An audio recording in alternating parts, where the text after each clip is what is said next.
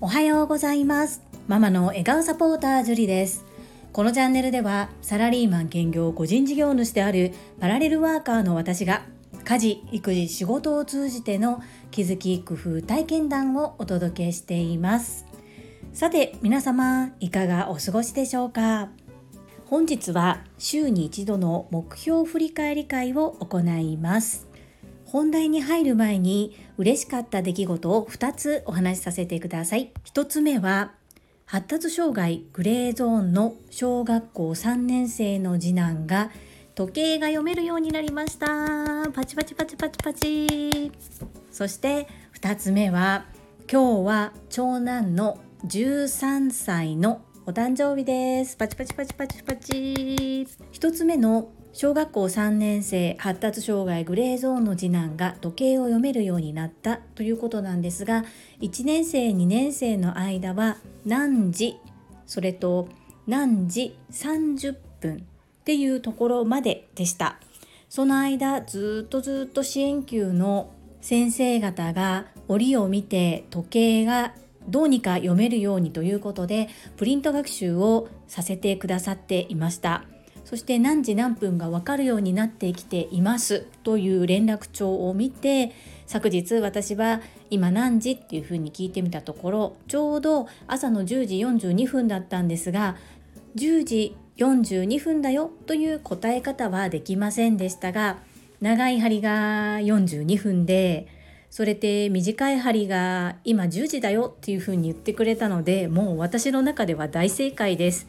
ちゃんと逆になっていても時間と何分かっていうことが読み取れていたらすごいなと思います。よくよく考えてみたらこう丸いデジタルではない方のアナログの時計だと長い針が8を指して40次9を指すと45まずこの概念が子供にとってはかなり難しいなと改めて感じております。そこをちゃんと42分っていうふうに読み取れて本当にすごいなっていうふうに感動しました。健常者のお子さんだったら1年生の時に読めて当たり前の部分なのかもしれません。時間はかかりましたが読めるようになってすごいなと思って思いっきり褒めました。ものすごく嬉しそうでした。そして2つ目。今日は私が母になって13年目の記念日となります。思春期真っ只中の長男ですけれども私を母親にしてくれてありがとうと今日は朝から伝えますそんなこんなで本日のテーマ週に一度の目標振り返り会ですこちらは YouTube 講演家鴨頭嘉人さんが Voicy にて毎日行ってくださっていることの真似をさせていただいています。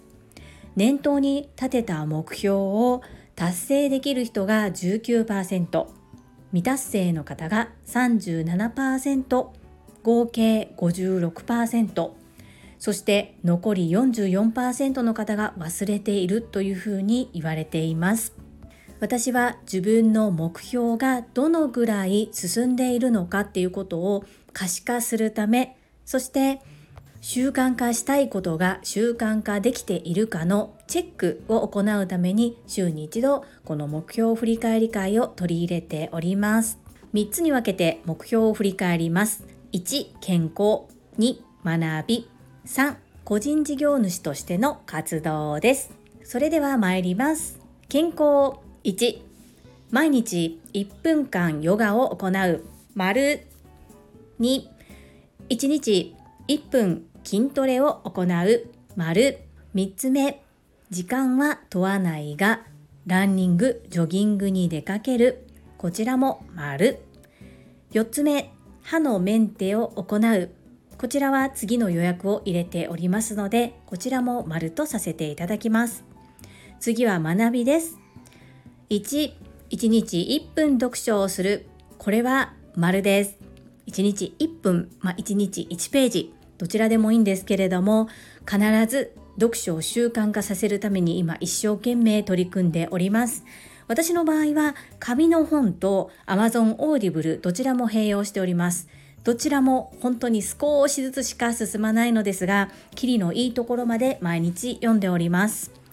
2毎日 Voicy を聞く。こちらも丸です。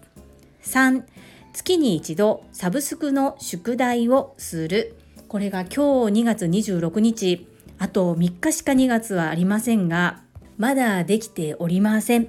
今日行います。学びは今までこの3つでした。でここでもう一つ付け加えます。4パワーポイントの作り方を学ぶ。こちらはまだ着手しておりませんがこれからの目標として今週から付け加えます。なので現時点では×とさせていただきます。次は個人事業としての活動です。1ホームページを作り直す。こちらほぼ完成とずっと言い続けております。ほぼ完成のままで止まっておりますので三角とさせてください。そして今決めたんですが私は個人事業としての活動を2つ行っております。1つの方はほぼ完成。もう1つの方はしばらく作らなくてもいいかなっていう考えでいたんですけれども心改めましてそちらも着手することと決めました。なので一つほぼ完成の方は丸とさせていただきこれから始める方を×とさせていただきます。2つ目クラウドファンディングに向けて動く。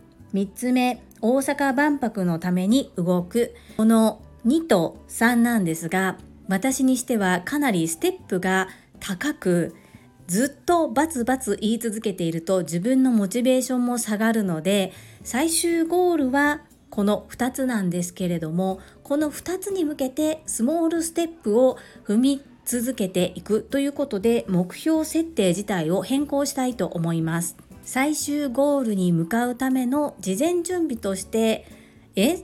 その最終準備に向けてそんな風に内容が変わるのって思われてしまうかもしれないんですが小さな小さなスモールステップを積み重ねた先にそのゴールに向かうための階段を上っているようなイメージで捉えていただきたいなと思います。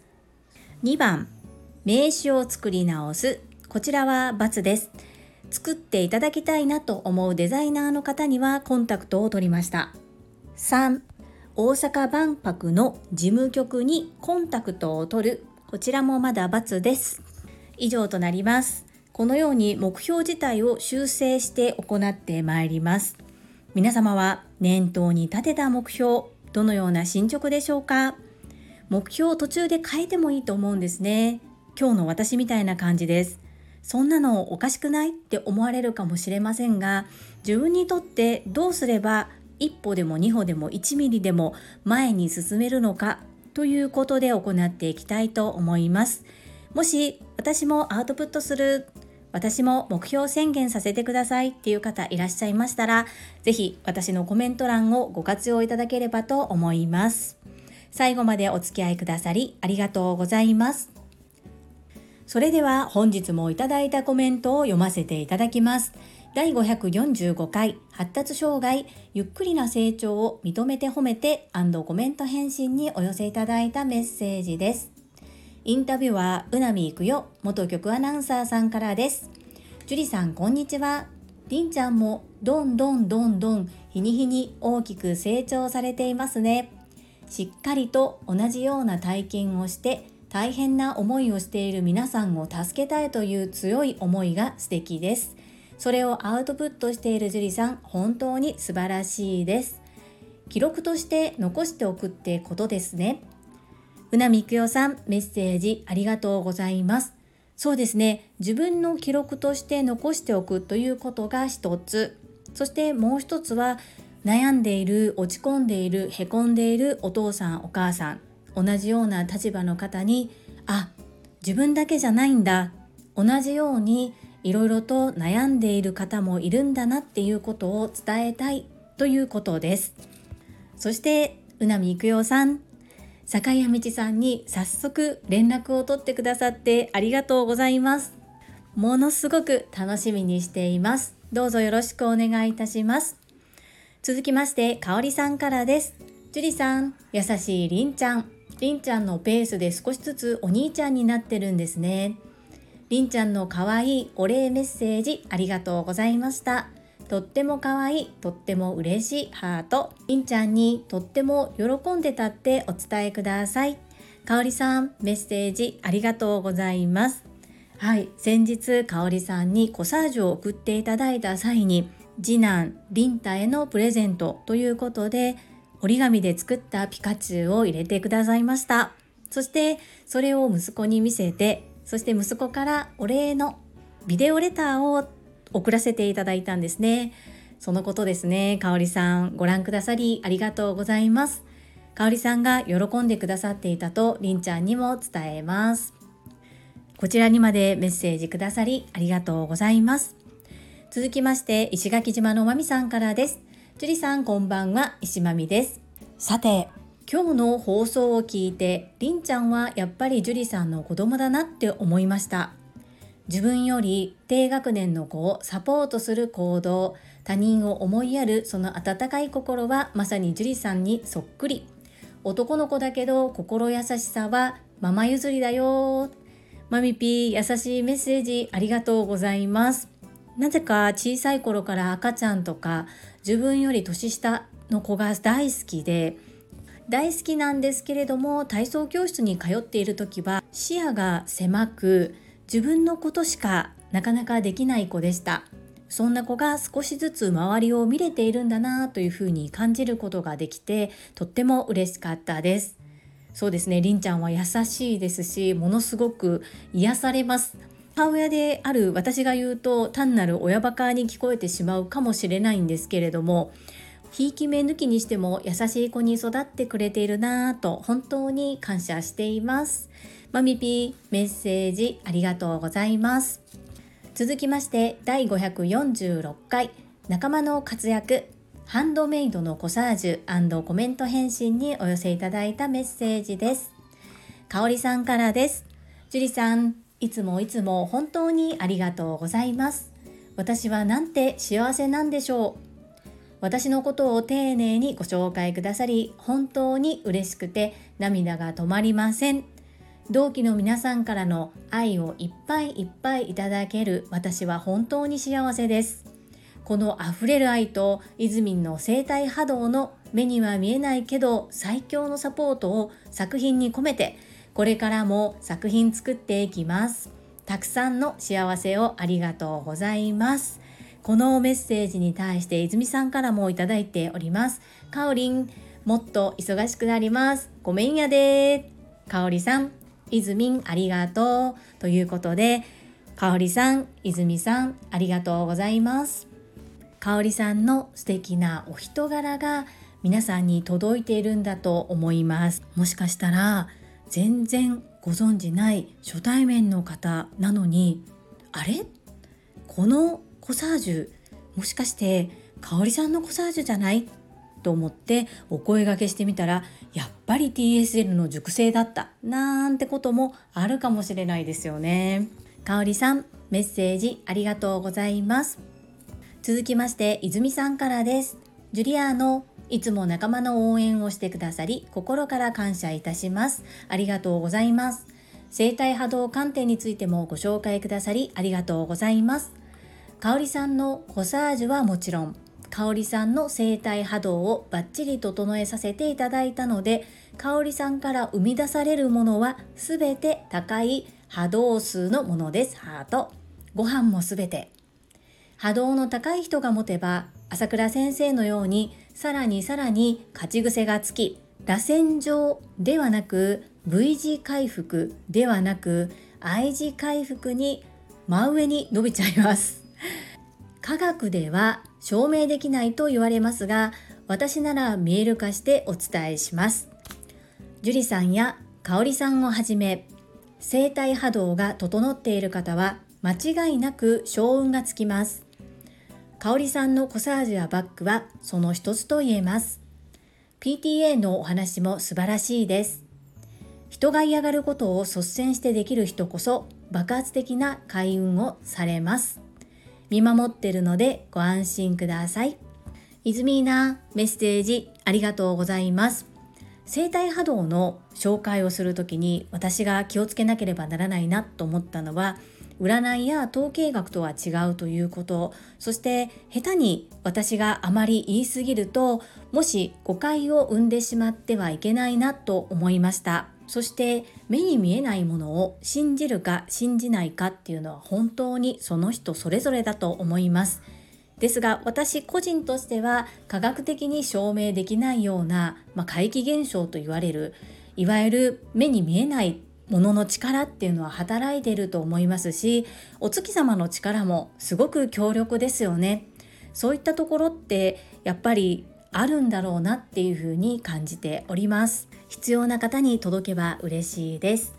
そして PTA もそうなんです。やり方などいろいろと改善していく部分があるなというふうに感じています。そして一度経験しているからこそ次に引き継ぐ方にある程度こうね働きながらでもやりやすいようなお仕事のあり方というところも少し整備をしてそして学校ともやり取りしながら変えれる部分は今の時代に合ったものに変えていきたいなというふうに思っております。いずみーなメッセージありがとうございます。続きまして石垣島のまみさんからです。樹里さんこんにちは石まみです。かおりんの素敵なところ3つにまとめて話すのはとっても難しかったと思います。だっていっぱいいっぱいあるもんね。コサージュの件、私に任せて。樹里さん、そこじゃなくて髪の毛を耳にかけてそこそこ良い感じに誘導しますよ。おまみぴメッセージありがとうございます。そう、3つにまとめるのはものすごく難しいです。なので頑張って今回はコサージュの説明をするという意味だけで3つにまとめてみました。そしてめちゃくちゃ嬉しいです。ここにもプロデューサーがいました。おかしな格好変な付け方していたら教えてください。どうぞよろしくお願いいたします。まみぴいつもありがとうございます。続きましてたまみさんからです。樹里さん。毎回話の地図を繰り広げながら配信してくださるのでとても勉強になりますかおりさんのコサージュ着画もぜひ黄色も素敵ですね。ガーベラみたい。どれもこれも素敵すぎて欲張りたくなっちゃいます。私も小物使いがとても苦手なので、スカーフとかコサージュとか、これまで敬遠していたのですが、かおりさんのコサージュはどこにつけても映えるからとっても使いやすそうです。ハート。たまみさん、メッセージありがとうございます。話の地図気づいてくださりありがとうございます。まだまだ ST のまみさんみたいに上手にはできないんですけれども私なりに TSL で学んだことを実践行動に移しているつもりなのですがそこを汲み取ってくださってとっても嬉しいです。ありがとうございます。そしてたまみさんも私と同じでいろいろと小物使いが苦手なんですね。ですが玉美さんはもう玉美さんの存在そのものが光り輝いているので、まあ、あまりこう光り物いらないかもしれませんがこんなこと言うと桜先生に「突き抜けろもっともっとピッカピカにしなさい」っていうふうに怒られちゃいそうですよね。これを機会にスカーフだとかコサージュに興味を持ててそしてさらに仲間が手作りしてくれたものを手元に置いておけるって本当に嬉しいなと私は思いますそして私も赤があるんです花びらの形は少し玉美さんのとは違いますが同じ革でできているのでお揃いですよねとっても嬉しいですおそらく玉美さんにはエプロンに着用している黄色いコサージュを来月オンラインで披露できるかと思います。メッセージありがとうございます。最後に高尾さんからです。毎日ほめほめ100本ノック44応援団長になってます。かおりさんに対しても、泉に対しても、TSL の仲間に対しても、PTA の方に対しても、誰に対してもすっかり応援団長になってます。応援している時の樹里さんの声は特に弾んでいます樹里応援団長これからもみんなの応援よろしくお願いしますねハート高尾さんいつもいつもほめほめ100本ノックありがとうございます。いよいよ44回目ですね。この応援団長という言葉を聞くともう私は朝倉千恵子先生しか思い浮かばないのですがそこで朝倉千恵子先生のキャッチフレーズをちょっと乗っ取ってみたいと思います。世界はあなたの笑顔でできている。あなたの笑顔が世界を変える。こんにちは。頑張るあなたの応援団長ジュリです。いかがでしょうか？怒られちゃうかな？ティキオさん応援団長とおっしゃってくださりありがとうございます。私本当に頑張っている方を応援することが生きがいと言いますか本当に嬉しいんですね。先日うなみいくよさんと打ち合わせをしている時もどうしても自分のことを表現するのにおせっかいっていう言葉が一番当てはまるかなと思って使ってきたのですがどうしてもその言葉だけだとマイナスイメージの方が大きいということでその樹里さんのやってることはおせっかいとはちょっと違うんだよねっていうふうに言ってくださってで私もそれを素直に受け止めてでは私の行っているおせっかいにあたるものをもう少し聞く側がプラスに受け止めるような言葉が何かないかなっていうふうに今探しているところです。頑張っている方の応援をすることが好き、すなわち応援団長っていうことなのかもしれないですね。まだまだ模索しております。ティキオさん、いつもいつも本当にありがとうございます。はい、いただいたメッセージは以上となります。本日もたくさんのいいねやメッセージをいただきまして本当にありがとうございます。とっても嬉しいですし、ものすごく励みになっております。心より感謝申し上げます。ありがとうございます。最後にお知らせをさせてください。タレントのエンタメ忍者みやゆうさんの公式 YouTube チャンネルにて私の主催するお料理教室ジェリービーンズキッチンのオンラインレッスンの模様が公開されております。動画は約10分程度で授業紹介、自己紹介もご覧いただける内容となっております。概要欄にリンクを貼らせていただきますので、ぜひご覧くださいませ。合わせて先日100人チャレンジャー in 宝塚という YouTube チャンネルにて42人目でご紹介をしていただきました。私がなぜパラレルワーカーという仕事の仕方を選んでいるのかということがお分かりいただける約7分程度の動画となっております。こちらも概要欄にリンクを貼りますので、合わせて見ていただけるととっても嬉しいです。どうぞよろしくお願いいたします。それではまた明日お会いしましょう。素敵な日曜日をお過ごしください。頑張るあなたの応援団長、ジュリでした。